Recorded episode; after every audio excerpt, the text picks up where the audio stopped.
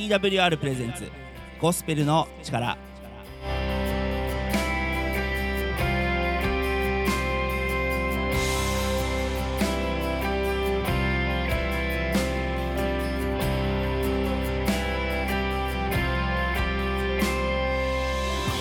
リスナーの皆さんお元気にお過ごしですか？TWR がお送りするゴスペルの力のお時間です。本日のパーソナリティ TWR の中村海です。どうぞ今日も番組の最後までお付き合いをよろしくお願いいたします。この番組では皆さんから Twitter でつぶやきを募集しています。この番組を聞いて思ったこと感じたこと考えたことぜひ Twitter ハッシュタグゴスペルの力ゴスペルの力をつけてつぶやいてください。皆さんからのツイートを心からお待ちしています。え改めまして皆様ご機嫌いかがでしょうか？TWR の中村海です、えしばらくね僕の話にお付き合いください。あの僕らは、えーキリスト教番組として、えーと放送をしています。えーとね、聖書のメッセージを紹介したり、えー聖書の教えに基づいた、えーとまあ、男性の、えー、となんていうんでしょう訓練っつったら変かな？訓練なのかな？のプログラムがあったり、えークリスチャンミュージックを紹介したりということをしています。でえーぜひやっぱりねこの放送、えー特にこうまあ放送一つとってもいろんな人が関わっているんですが、えーこうやって一番最後こう出口のところでパーソナリティとしてね、えー実際リスナーの皆さんと接している自分としてはやはり、えー一人でも多くの人にこう聖書を読んでみてほしいななどということをね考えたりするんです。あの普段ねなんかあのおかしな話ばっかりしてるんであのえあいつ本当にあの聖書読んでるのかみたいなのをね思われたりする可能性がちょっと否定できないんですが、えー、と本当にね、えー、と人生の助けになることがたくさん書いてある、聖書という本をね一人でも多くの人に、えー、と読んでほしいなっていうそんな思いで、えーいるんです。でただしこれ前にも話したかな、えっと、これはですね私たち伝える方にも、えー訓練がいるんですね、えー例えば、えー僕は音楽家です。で音楽をやっていて音楽の話を人に説明するととてもマニアックになってしまう。これはとても良くないなと思っています、ね、専門用語をいかに使わないで正しいことを伝えるか。これがですねえー僕らにとってはとても課題ですが、えーまさに聖書のことを伝えるのにも分かりやすく、えー手に取ってもらえるような言葉を探しながら頑張ろうかなそんなことを思いました。今日のオープニングナンバーです。EYS で「祈りは聞かれる」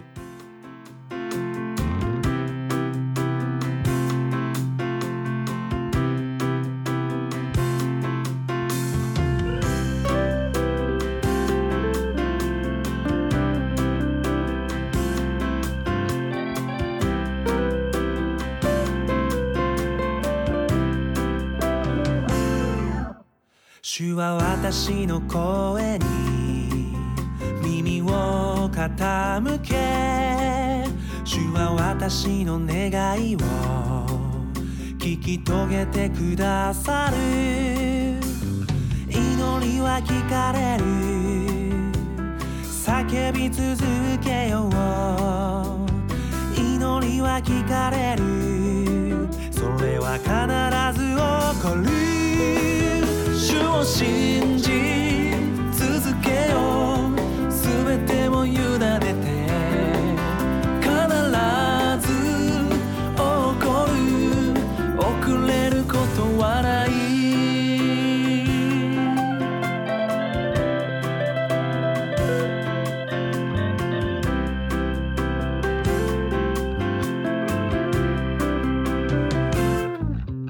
主は私の声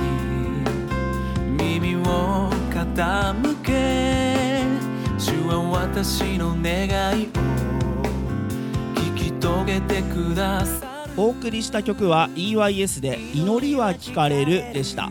この曲をいい曲だと思ったら Twitter ハッシュタグゴスペルの力ゴスペルの力をつけてつぶやいてください。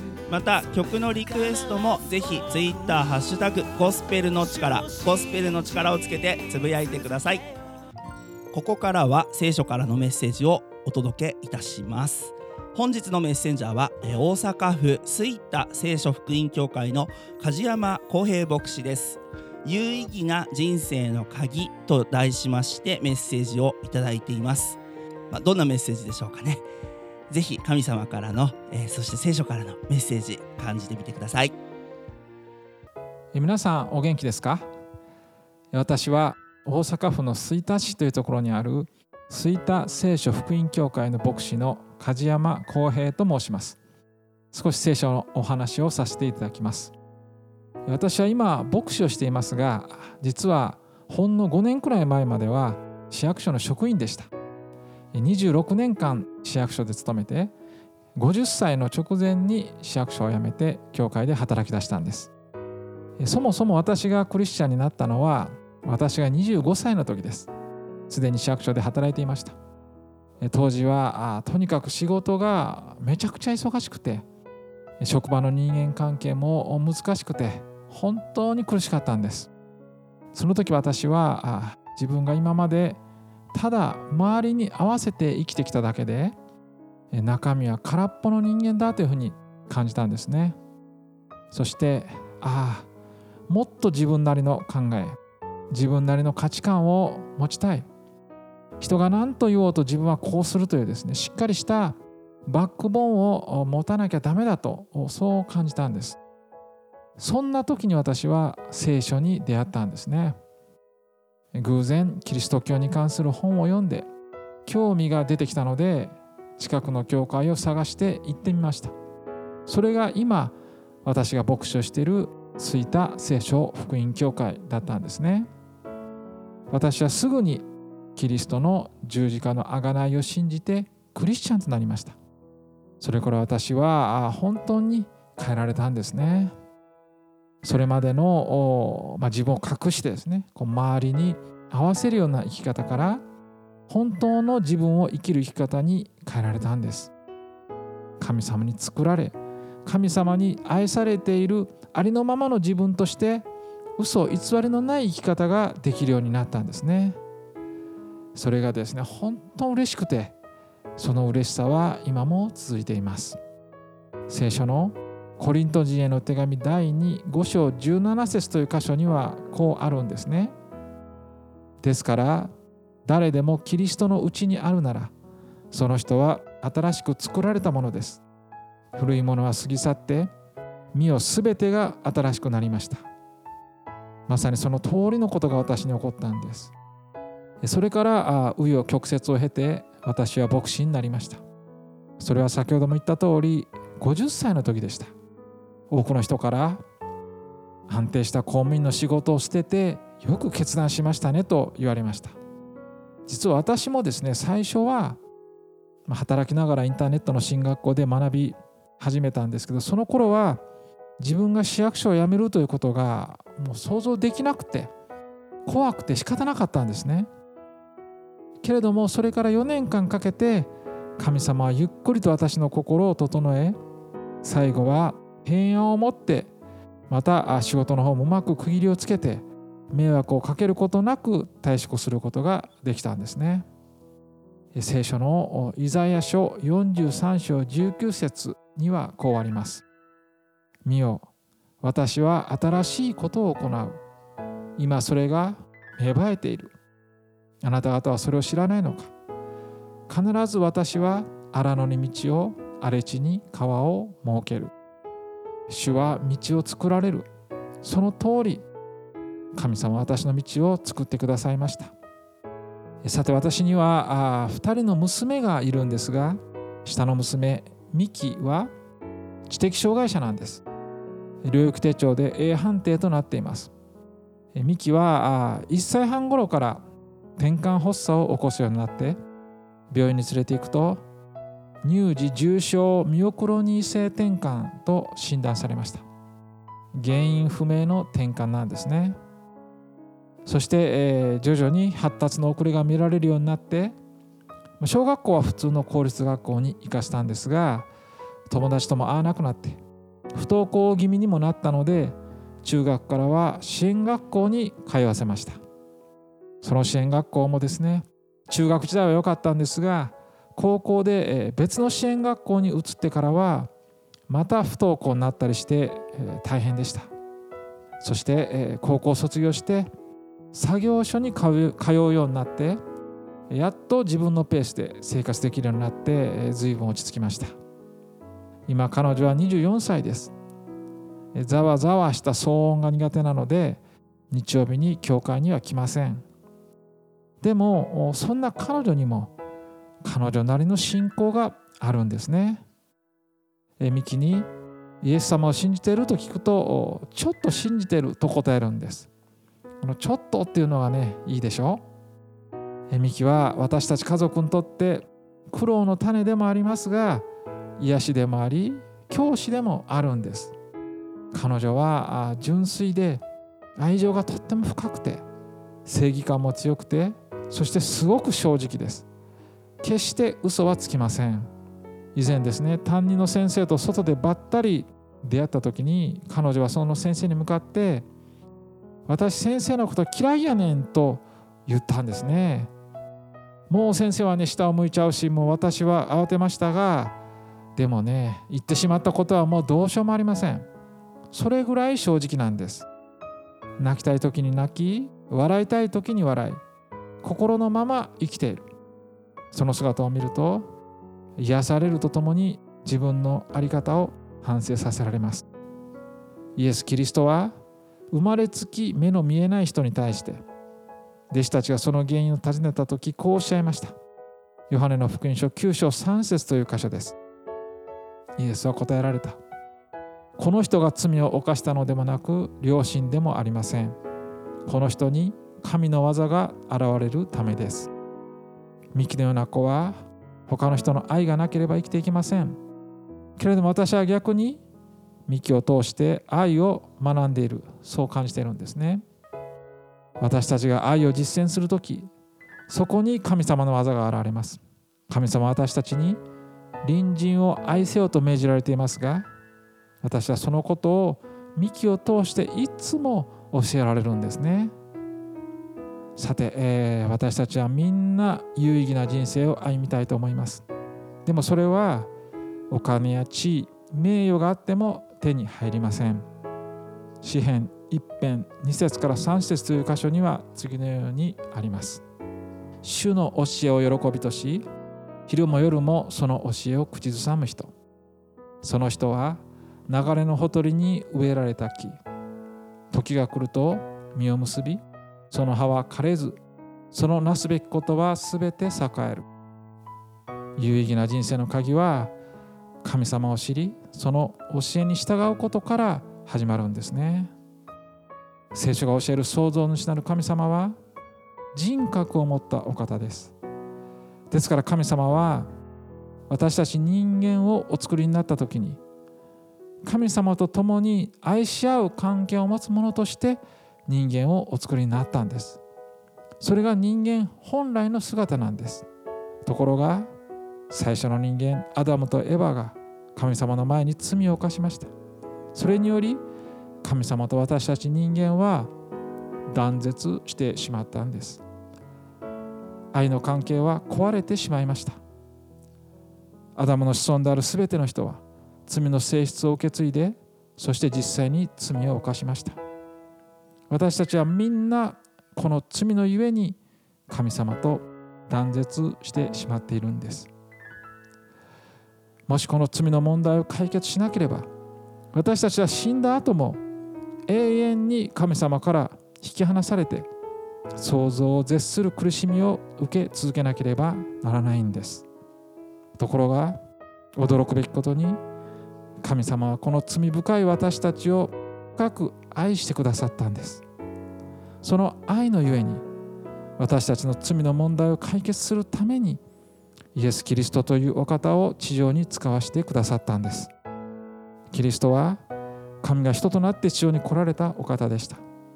ですから一つの罪もなかったのにむごたらしい十字架刑に処せられたんです。それはなぜでしょうか？それは私たちのためでした。ローマ人への手紙5章8節にはこのようにあります。しかし私たちがまだ罪人であった時キリストが私たちのために死なれたことによって神は私たちに対するご自分の愛を明らかにしておられます。つまりここで教えているのはキリストが私たちの罪の罰を身代わりに受けてくださったということなんです。キリストが私たちの身代わりに十字架で死んでくださったということなんです。その十字架によって神様は私たちの罪を許してくださるということなんです。キリストの十字架のゆえに私たちは全ての罪が許されるんですね。キリストの十字架は神様と私たちとの断絶の上にかけられた一本の橋なんです。キリストの十字架を個人的に信じ受け入れる時私たちは全ての罪が許されて神様と再び結びついて神様との愛の関係の中を生きることができるんです。そしてそれが永遠に続くんです。天国に続く永遠の命が与えられるんです。ヨハネの福音書3章16節という箇所にはこのようにあります。神は実にその一人子をお与えになったほどによう愛された。それは御子を信じる者が一人として滅びることなく永遠の命を持つためである。もし皆さんの中で今キリストの十字架を信じて永遠の命を受け取りたいキリストを自分の救い主として信じ受け入れたいと思った方はご一緒にお祈りしましょう。このお祈りをすることによって誰でもどんな人でも全ての罪が許され天国に続く永遠の命を受け取れます。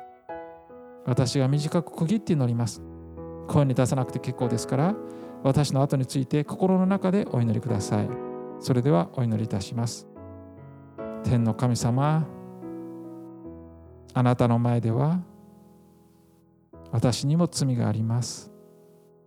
イエス・キリストが十字架にかかられたのは私の罪の身代わりであり私の罪を許すためであったことを今日信じます。神様感謝します。アーメン。今私と一緒にこのお祈りをしてくださった方は今この瞬間に全ての罪が許されました。あなたは天国に行けます。確実に天国に行けるんです。このお祈りをした人をクリスチャンと呼びます。私たちクリスチャンはこの神様の愛に感謝しつつ毎週教会で神様を礼拝しています。皆さんもぜひお近くの教会に行ってみてください。あるいはインターネットで教会を検索してみてください。私たちの教会であれば「吹田聖書」というワードで検索していただければウェブページが出てきます。ぜひ一度ご覧になってください。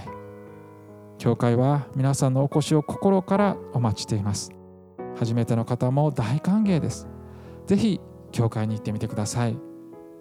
神様はあなたのことを深く深く愛しておられます。梶山公平牧師による有意義な人生の鍵というタイトルのメッセージでした。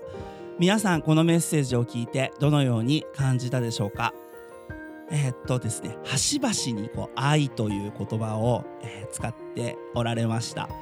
まさにね、えー、キリストは愛の人でありでそして聖書は、え愛を伝えている、うん、そういう、え本でありそしてイエス・キリストというのは愛を実践する人なんですね。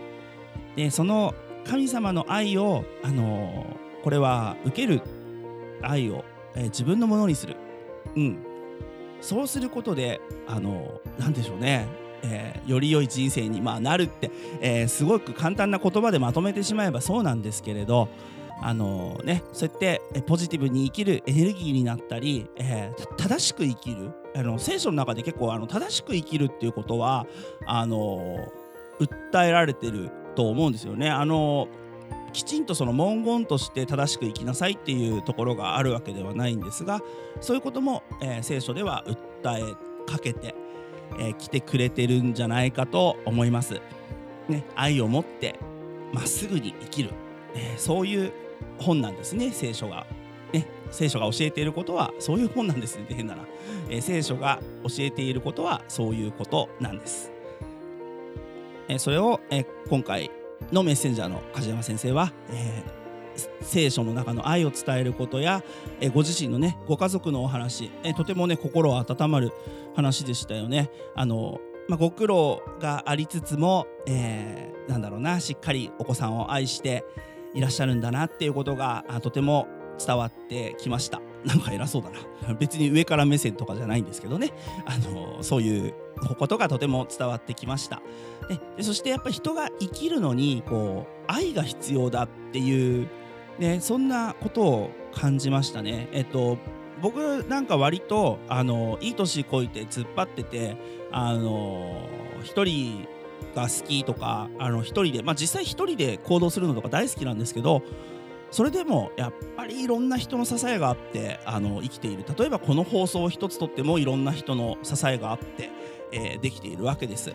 で聞いてくれる人がいるからっていうのもあるわけです。でそういういろんな人のいろんな形の愛それがえー、こう積み重なってその人を生かしてるんだななんてこともね、えー、感じました。だから、ね、皆さんもきっと愛を受けてると思います。で同じようにできる人にからでいいと思います。あの愛を返してあげたらいいんじゃないかななんて思いました。メッセージのご感想ぜひ Twitter ハッシュタグゴスペルの力でお寄せください。本日の2曲目です。ハレルヤミュージックでベテル。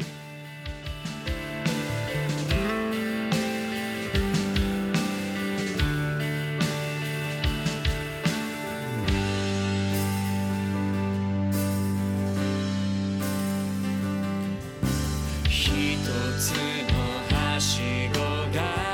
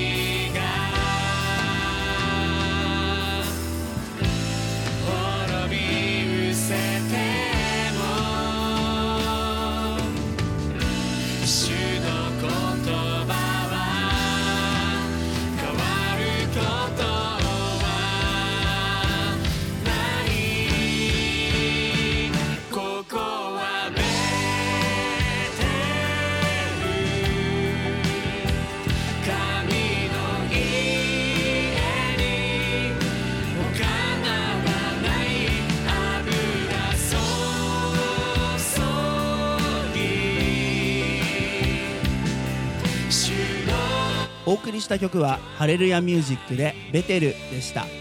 この曲をいい曲だと思ったら Twitter ハッタグゴスペルの力ゴスペルの力をつけてつぶやいてください。また皆さんからの曲のリクエストも Twitter ハッタグゴスペルの力でお寄せください。ここからはエブリマンアウォーリアのショートプログラムをお送りいたします。それではお聴きください。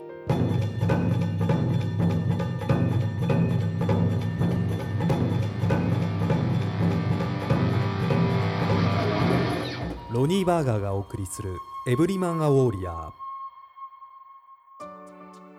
あなたの人生に目的と意味があるということを知ることは大変重要です。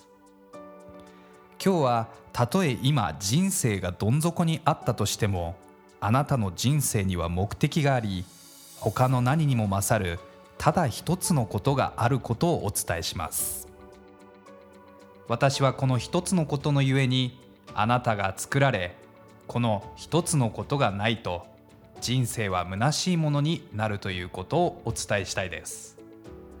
この一つのことについては新約聖書のマタイの福音書第22章に書かれています。そこではイエス様が心を尽くして神を愛することが第一の最も重要な戒めだと言われています。神を愛することこそがクリスチャンとしての歩み全体の土台であり基礎でありただ一つのことなのです。神はあなたを愛しておられます。あなたが神との愛の関係を築くこと。これが神が最もあなたに望んでおられることです。またさらに神があなたに望んでおられることはあなたが神の愛を受け神の声に耳を傾けあなたがその神に対して愛を持って応答することなのです。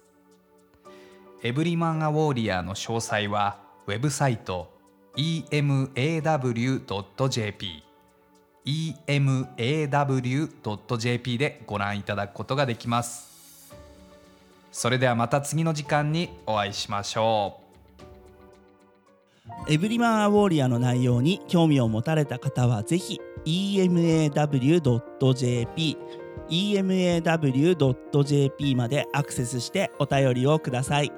またツイッターハッシュタグゴスペルの力でも男性のあなたからのご意見やご感想お待ちしています。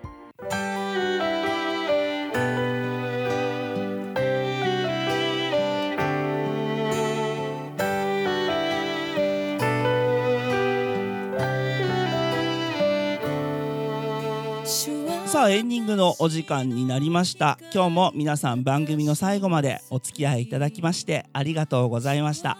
今日のゴスペルの力いかがでしたでしょうか？ぜひご意見ご感想をですねツイッターハッシュタグゴスペルの力ゴスペルの力をつけてつぶやいてください。また、えー今あなたがお聞きの放送局でも番組のご意見やご感想を受け付けていますのでぜひぜひどしどしお送りください。私たち TWR の最新情報はホームページ twrjp.org twrjp.org こちらをご覧ください各種 SNS、インスタグラム、フェイスブック、ツイッターでも TWR ジャパンハッシュタグ TWR ジャパンこちらで最新の情報を公開しています。ぜひフォローをお願いします。番組をもう一度聞きたい方や聞き逃した方のために Apple や Spotify のポッドキャストでも配信しています。TWR ジャパンゴスペルの力で検索しお聞きください。ぜひねこの番組をポッドキャストでも楽しんでください。それでは時間となりました。また次回お会いいたしましょう。本日のパーソナリティ TWR の中村海でした。リスナーの皆さんの上に神様の豊かな豊かな祝福がありますように。主